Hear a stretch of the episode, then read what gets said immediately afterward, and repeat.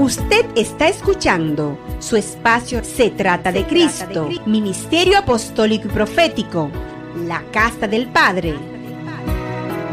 Desde el principio se trata de Cristo.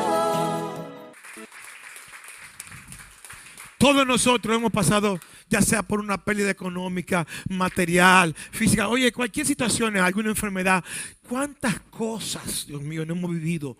¿Eh? Procesos de desierto, ponle el nombre que tú quieras.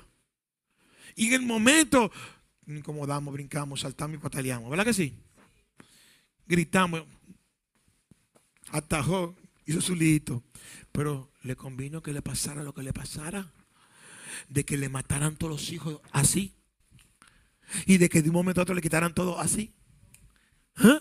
Y de que de un momento a otro viniera una enfermedad así. ¿Para qué? Para que al final le pudiera decir, wow, verdaderamente, de oída. Mas ahora mis ojos te ven. Yo le servía a un Dios de oída. Yo era religioso. Pero ahora veo que esto es más que lo que yo pensaba y creía. Yo que era justo en mi propia justicia y me doy cuenta que mi justicia delante de ti, Señor, es como un trapo de inmundicia. Dale un aplauso, un aplauso fuerte al Rey. Entendí que no me merezco nada, que todo lo que tengo es por su gracia. Y que si Dios me ha permitido hasta aquí llegar, hasta aquí me permitió Jehová. ¿Qué tú crees, Sandrita? Es difícil vivirlo. Pues después uno va comprendiendo, ¿verdad? Y se le murió la mamá Sandrita. Ella y su mamá en su casa. Ahora estaba esa casa que era más grande que el hijo del. No había espacio para ningún lado. No es cómodo. En el momento no lo entendíamos. Pero pronto verás el bien. Dale otro aplauso fuerte al rey. ¿Cuánto dicen aleluya? Porque Dios no es un Dios que quiera hacernos daño. Ay, Dios mío, ¿qué es esto? Dios es un Dios que dice en el antiguo, yo sé cuáles son los planes que tengo para ti. ¿Son planes de qué? Dale un aplauso fuerte al rey. El tema es que a veces no es cómo llegan las cosas a nuestra vida, sino es cómo la enfrentamos, la actitud, cómo, cómo nosotros la asumimos o la vemos. Para verla de la manera correcta necesitamos la mente de Cristo. Necesitamos tener un entendimiento renovado por el lavamiento de la palabra de Dios. Necesitamos la ayuda del Espíritu Santo de Dios. Que es que no se ve las cosas que no podemos ver. ¿Tú me estás entendiendo? ¿Quién tuvo en el último retiro de los profetas?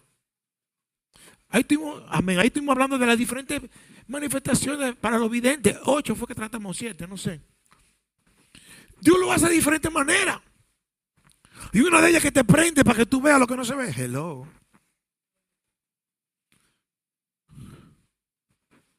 Y en el momento quizás no entendemos las cosas. Pero necesitamos, ¿sabe qué necesitamos? La oración. La comunión con Dios. Es el único que realmente no puede prender la luz en medio de cualquier momento de oscuridad. Y saber y entender que aunque andemos en valle, no tendremos que. No tendremos que. Darle un aplauso fuerte al rey. Porque Él prometió estar con nosotros.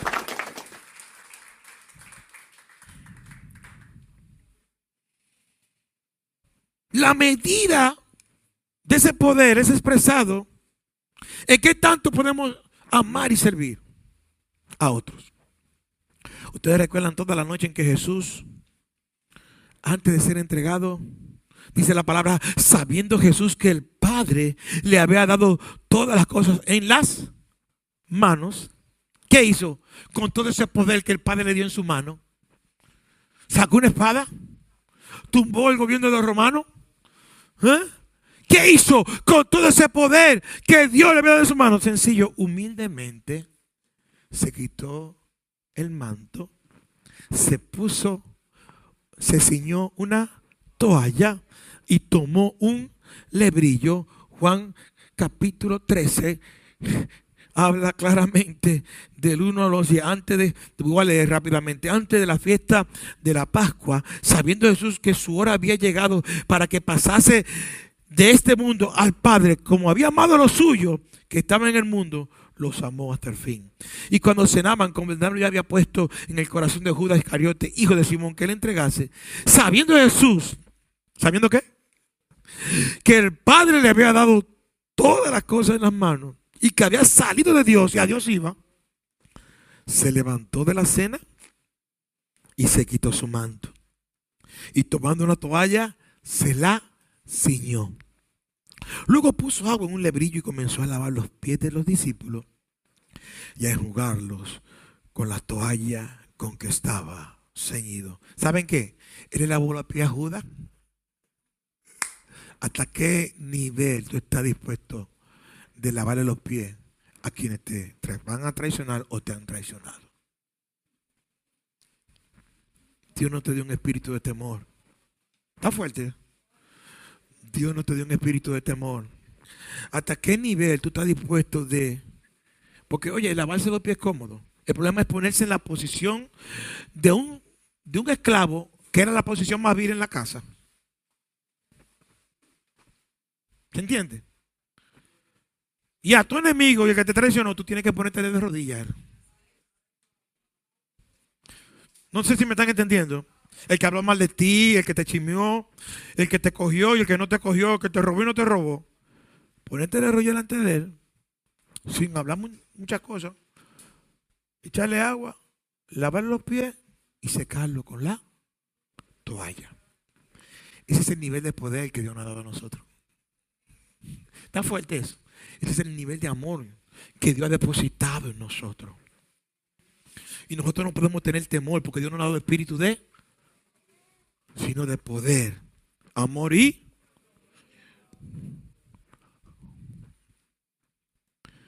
Dios nos ha dado dominio propio. Cuando estudiamos lo que es el fruto, no los frutos, porque el fruto del Espíritu es uno, con nueve cualidades, amor, paz, gozo, bondad, benignidad, la benignidad, paciencia, mansedumbre, fe y templanza, que es dominio. Oye, el fruto comienza en amor y termina en dominio propio. ¿Qué significa esto? Que dentro del rango del amor y el dominio propio se cultiva todo lo demás. Todo se cultiva ahí. Todo se cultiva ahí.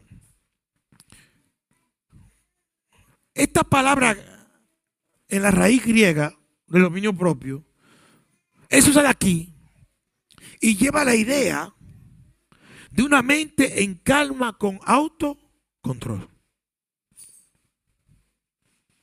En contraste con el pánico y la confusión que muchas veces se apodera de nosotros cuando estamos en situaciones que nos provoca miedo. ¿A cuánto? ¿Qué usted cree eso, pastora? ¿Qué le pasó a usted en estos días cuando le dio miedo?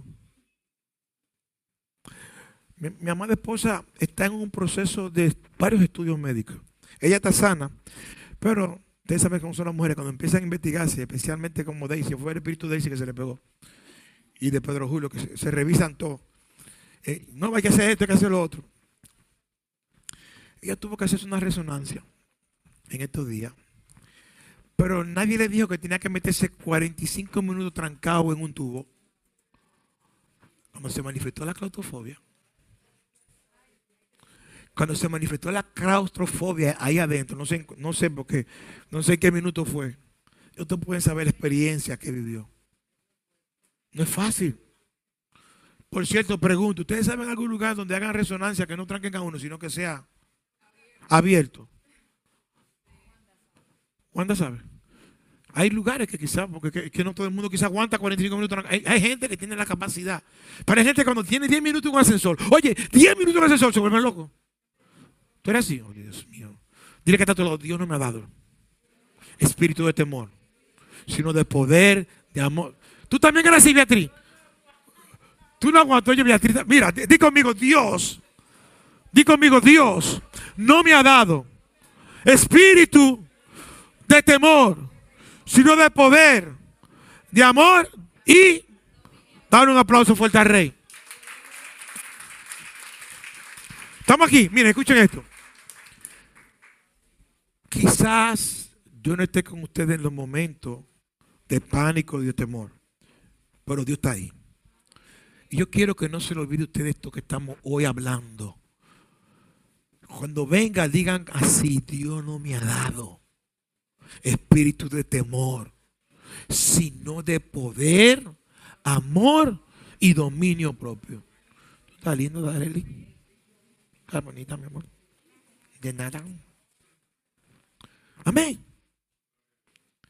Y yo sé que no es fácil. Yo también tuve que en algún momento, por el tema de que tú, cuando tenía problemas con la vesícula, me hacer una resonancia. Pero gracias a Dios, el Espíritu Santo me dijo, olvídate del mundo y duérmete. Yo, me olvidé del mundo y me dormí. No sé cuándo comenzó. Yo dije, Señor, no, porque imagínate si me pongo, si me distraigo. Oye, si te distraes, vas a perder el control. ¿Sí o no, milagro? ¿Qué le pasa que se distraiga? Milagro en la puerta, entraron dos sin mascarilla y lo dejó pasar. Yo tuve que venir de aquí para allá, milagro, pero mi amor, no me haga eso. Pero para que tú veas, aún los atalayas se distraen. Aún los porteros, los profetas andan distraídos muchas veces. Cualquiera pasa eso.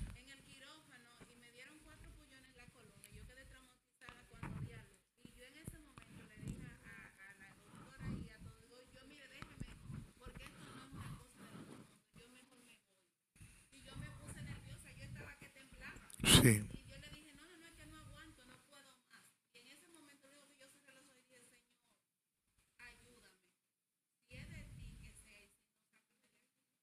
Y vino la ayuda del cielo. Dale un aplauso fuerte al rey. Escuchen esto. Primera pregunta. Cuando llega el temor a tu vida, ¿en qué primero tú piensas? Tenemos que saber que tenemos un Salvador. Tenemos que saber que tenemos uno que su brazo aún no se ha cortado. Tenemos que saber que tenemos uno que prometió estar con nosotros en todo tiempo. Dime, mi amor.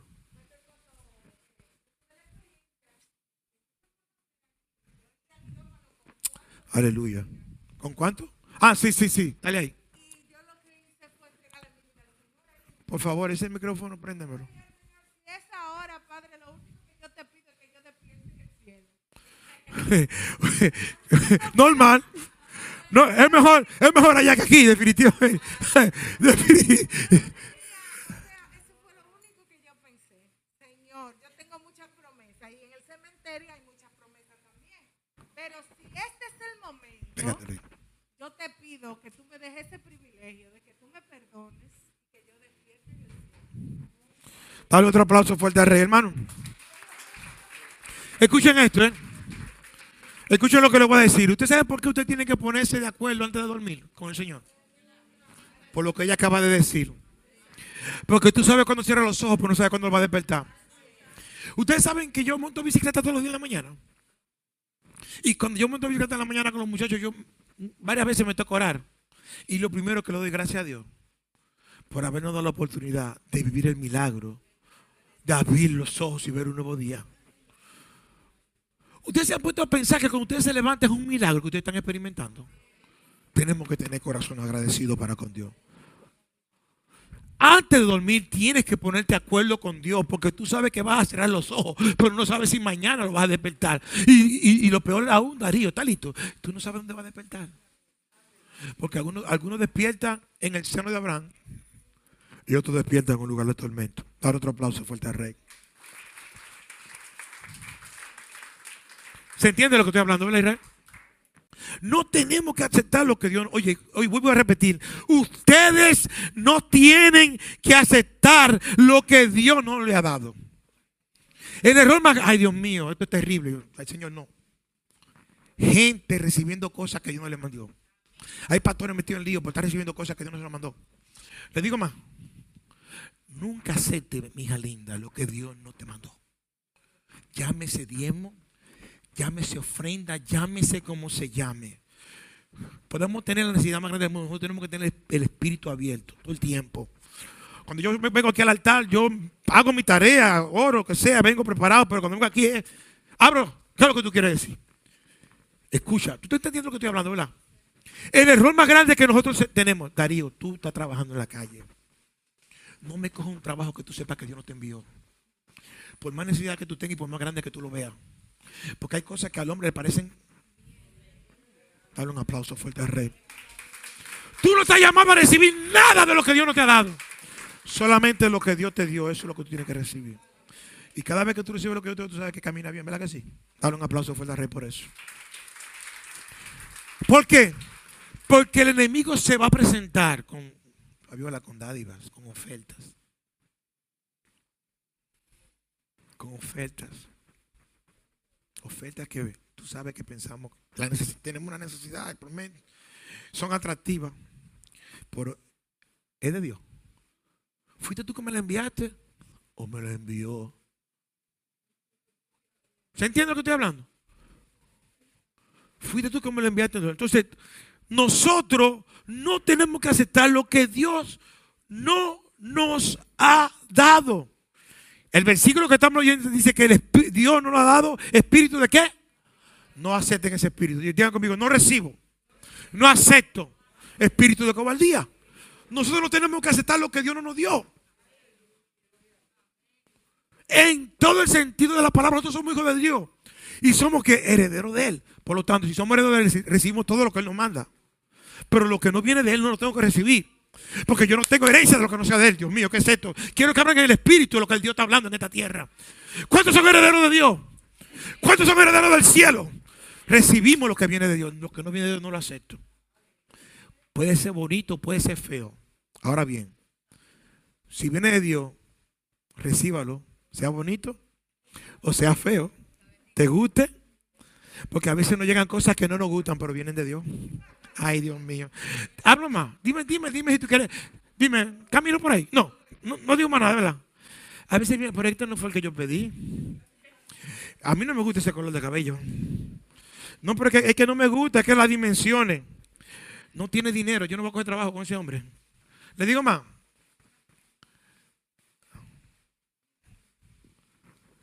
No reciban lo que dio, pero reciban todo lo que Dios le da. Porque quizás ante nuestros ojos en lo natural no nos guste, no nos agrade, pero hay un plan de Dios detrás de cada, de cada dádiva. Dale un aplauso fuerte a Rey. Ya, se me está acabando el tiempo. A ver cómo puedo ir cerrando un poquito aquí. Así como nosotros no podemos recibir lo que Dios no nos ha dado, nosotros sí necesitamos, conmigo, necesitamos. Porque somos nosotros los que necesitamos. Nosotros necesitamos qué? Recibir. ¿El qué? Humildemente y caminar en todo lo que Dios nos ha dado.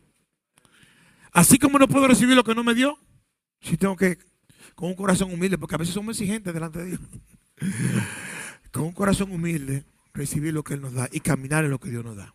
Amén. Él no nos dio espíritu de cobardía, pero ¿qué nos dio? Un espíritu de amor y de dominio propio. Pablo estaba escribiendo esto a Timoteo porque realmente la valentía importa. El temor va a venir a tocar la puerta de nuestro corazón. Pero que el temor no nos gobierne, sino que nosotros lo gobernemos a él. El valiente no es aquel que no, es aquel que no le da miedo en un momento sino que a pesar del miedo se levanta, lo enfrenta y avanza. Muchas batallas en esta tierra se ganaron porque hubieron hombres valientes. Yo te voy hacer una pregunta, Abigail. ¿Qué hubiera pasado si David, ante la presencia de Goliat, hubiera tenido miedo? ¿Qué tú crees que hubiera pasado? Espérate un momento. Me gustaría escuchar tu opinión al respecto. Me gustaría que tú me contaras, no tengas temor, pégate bien, para que se vea que tiene su protector y todo. Dime, ¿qué hubiera pasado? Eh, no lo vence. Muy buena respuesta, no lo vence. Amén. No hubiera, no hubiera habido pleito, no hubiera vencido, todavía hubiera estado huyendo y atemorizado el pueblo de Dios, el ejército de Dios. ¿Ah? Temblando, el rey metido en una, en una tienda temblando, todo el mundo temblando en el ejército de Jehová. Los escuadrones del Señor, con miedo. Pero apareció un muchachito que lo que era pastor de qué? Nadie le hacía mucho caso en la casa. Oye lo que él fue, a llevarle comida a sus hermanos que estaban en el campo de batalla. Él pensaba que que iba a encontrar un pleito ahí metido cuando fue. Y lo que encontró fue a un ejército con espíritu de, de cobardía y de temor. Léemoslo, para- porque el problema es que no, se no sale después en la grabación. Dice la palabra que los, los cobardes no heredarán. No podemos ser cobardes. Tenemos que ser personas que solamente el temor de Jehová nos gobierne. Es, es el principio de la sabiduría. Amén. Ese temor reverente y respeto. La valentía es importante. Porque la valentía hace que a pesar que venga estas situaciones que a veces nos dan pánico y temor. Pégate bien el micrófono, Sandrita, para escucharte bien. A pesar, un momento. A pesar de que vengan los momentos difíciles que nos traigan temor, la valentía hace que tú te levantes y que lo enfrentes. Dime. A veces, Pégate bien, Ana a Sandra. veces hablamos del espíritu de temor y, y muchas veces no sabemos lo que es un espíritu de temor. Mire, yo que viví eso cuando mi mamá partió con el Señor, yo tuve que batallar de face to face con un espíritu de temor. Porque ese espíritu, o sea, el enemigo creía que me iba a comer. Era algo que yo escuchaba a mi mamá hablándome. Yo creía que me estaba volviendo loca. Eso hay que vivirlo. Y una noche yo dije, hasta aquí. Yo recuerdo que a las Shama, mamá. 4 de la mañana yo me levanté y mudé mi habitación para el cuarto de mi mamá. Y dije, aquí es que te voy a vencer.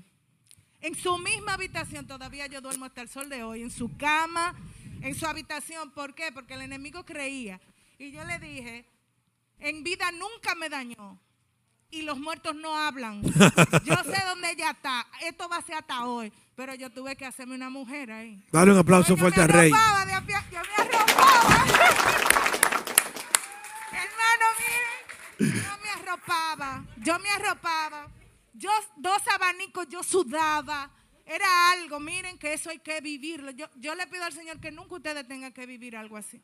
Pero Dios me dio la victoria gracias al Señor. Dale otro aplauso fuerte al rey. ¿Qué aprendemos de esto? Escucha lo que aprendemos. ¿Cómo vencemos el temor? Gracias, mija. Enfrentándolo. Dale otro aplauso fuerte al rey. No se le puede salir corriendo. Tenemos que aprender a enfrentar nuestros temores. Tenemos que entender que no podemos cumplir el propósito de Dios en nuestra vida si estamos detenidos por el temor. El propósito de Dios es más allá que hacer dinero y divertirse y tener comodidades. Es que cada uno de ustedes use los dones que Él le ha dado para tocar a su pueblo y ayudar a un mundo necesitado. Voy a repetir esto otra vez. Tenemos que aprender que Dios no nos ha dado espíritu de poder, de temor, sino de poder, amor y dominio propio. El apóstol Pablo decía, aviva el don de Dios que hay en ti. Iglesia, aviva el don. Den por gracia lo que por gracia hemos recibido. Es a través de la economía de la gracia que el pueblo es edificado, que la iglesia crece y aquellas personas que están quizás en oscuridad pueden ver la luz. Amén. Siempre el miedo y la timidez va a evitar que usted use los dones que Dios le ha dado para tocar a su pueblo y a menudo, muchas veces, a un necesitado. No podemos tener temor en usar lo que Dios nos dio para tocar al pueblo de Dios o para tocar a una persona que esté en necesidad. Yo, cada vez que termino el discipulado, oro con los que están tomando la clase y le doy gracias a Dios por la oportunidad que me da no solamente de partir el pan de la palabra con ellos, sino también partir los corazones. Hay gente que te parte la palabra pero no te parte su corazón. Pero en la comunión de los santos tenemos que aprender a partirnos el corazón uno con otro para que podamos ser sanados los unos con los otros y ser edificados los unos con los otros. Amén. Pégate el micrófono, mija. Linda. Sí, Ajá. gracias y paz, mis hermanos. Yo quiero corroborar lo que dice la hermana, porque cuando yo llegué recientemente a la congregación, eh, yo vivía en Santo Domingo y se apoderó de mí un espíritu de temor tan grande y el enemigo me ministraba, no se lo digas a nadie, no se lo digas a nadie, no se lo diga al pastor. Y yo tenía eso en mi corazón y yo era nueva creyente hasta que un día dije, no, tengo que romper con esto. Tengo que decirle a mi pastor que yo no puedo orar porque sentía mucho temor. Y hasta que no hablé con el pastor, la gloria es de Dios, y le expresé lo que estaba sintiendo, él oró por mí y desde ese día fui libre para la gloria de Dios y pude empezar a orar sola sin ningún temor. Pregunto, ¿quién lo hizo? Y tú me respondes, ¿quién lo hizo? A su nombre, a su nombre. Dios lo hace, señora. Él es que lo hace. Ya quiero, quiero que los cantores y los tañadores vayan alineándose. Tengo que, tengo que cerrar. No podemos impedir que el temor detenga lo que Dios quiere hacer con nosotros. Dios quiere que usted tome su poder, que usted tome su amor y su dominio propio y se sobreponga al miedo para ser usado por Él con todos los dones que Él le ha dado. Aleluya.